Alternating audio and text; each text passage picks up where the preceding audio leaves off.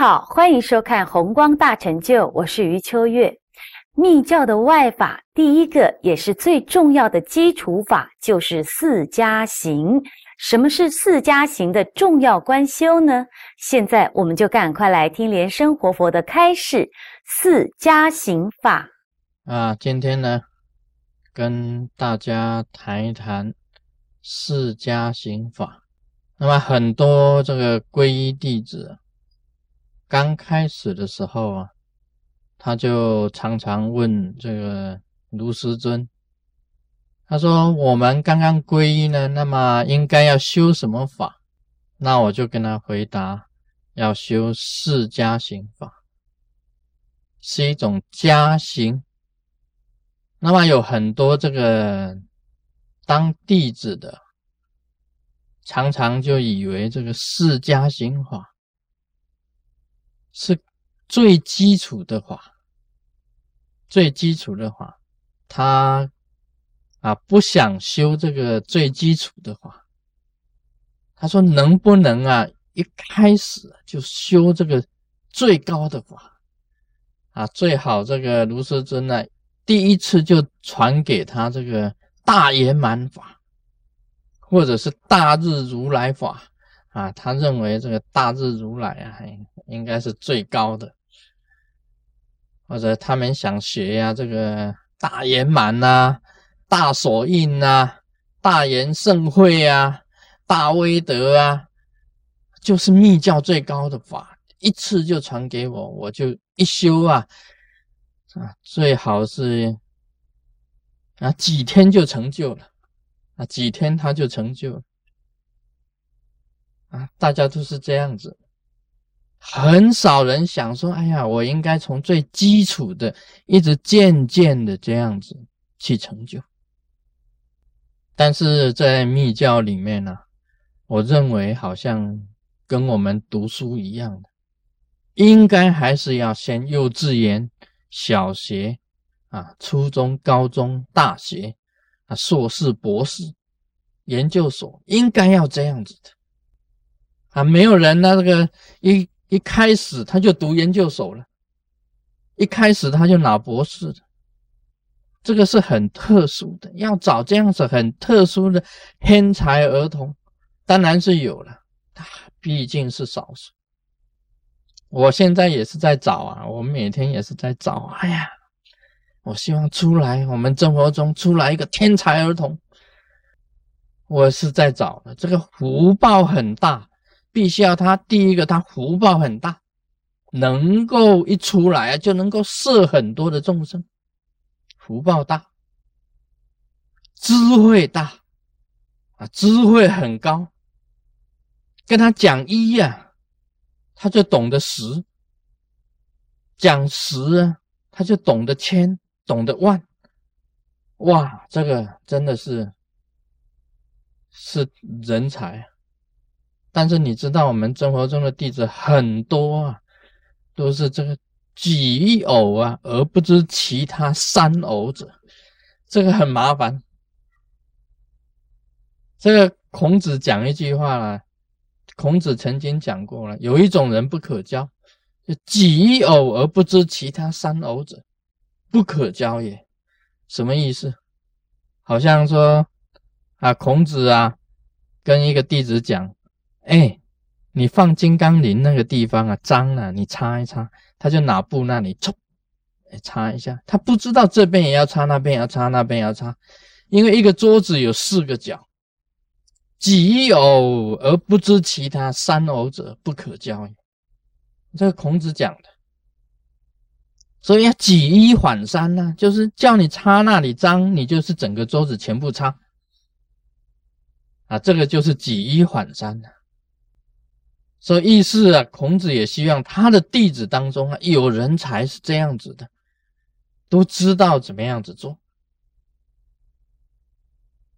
啊。这个人才啊，智慧很高的，要福报很大的，是真正的这个顿悟的人才。但是毕竟啊，娑婆世界的众生，都还是要渐悟的比较好，渐渐的。啊，从基础上开始，密教也是这样子。从基础上开始，一直到最深的最高的大法。啊，我觉得我自己也不是很聪明、很笨，那我修法也是从基础先开始的。那么四家行法非常的重要，每一个入门的皈依啊、灌顶的弟子，先从四家行做。这个四家行呢，被称为升起次第，在密教里面叫做升起次第。那么升起次第是做什么呢？这个有一个比喻啊，有一个比喻讲我们在种田啊，这个让它成长啊，先要做什么？先要整土，把那些土啊，先给它翻啊，翻土。那么翻好土以后呢，要除草。啊，那些草啊，那些让它上面的那些草，通通要给它除掉、除尽；那些坏的、不好的草，通通给它除尽。还要呢，这个土壤里面还要施肥，拿一些肥料啊，施一施，在上面呢施肥。施肥就是说，你那个把这个土壤本来是不好的土壤，变成好的土壤。那么这个整地。啊，翻土、除草、施肥，就是释迦行，就是加行的功夫。啊，这个比喻啊非常清楚。你不做这个，你这一块土啊是不好的土，怎么会长出好的这个果实？不可能。所以加行法，你看重要不重要？所以又有讲啊，这个啊加行法就是一个塔的一个基础塔基呀。你要建一座塔，要有塔基呀。你建这个建塔，不可能从上面开始盖吧？一定要塔基先做嘛。所以加行法本身来讲，就是密教的基础，一定要好好的做，要扎实。啊，现在中国大陆经常讲要落实，啊，落实就是很坚硬的、很实在的、很切实的。你已经把基础都打好，这个叫落实。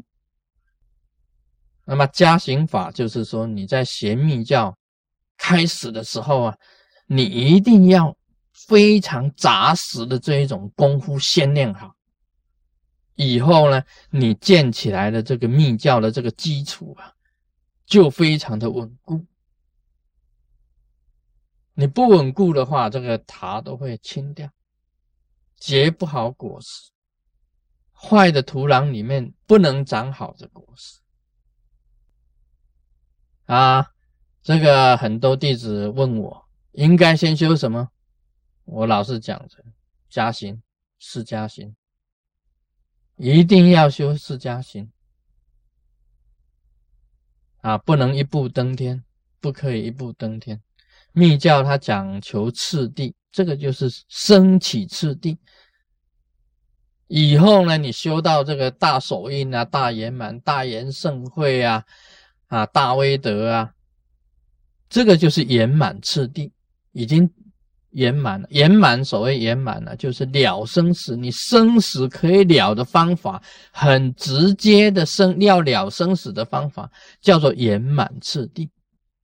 刚开始的时候都是升起次第啊，升起次，到最后是圆满次第。一个比喻啊，好像是说你学业拿到博士，这个博士就是圆满次第啊，已经圆满了，你的一学习到圆满的境界。啊，今天先谈到这里。，Om Mani p a m e Hum。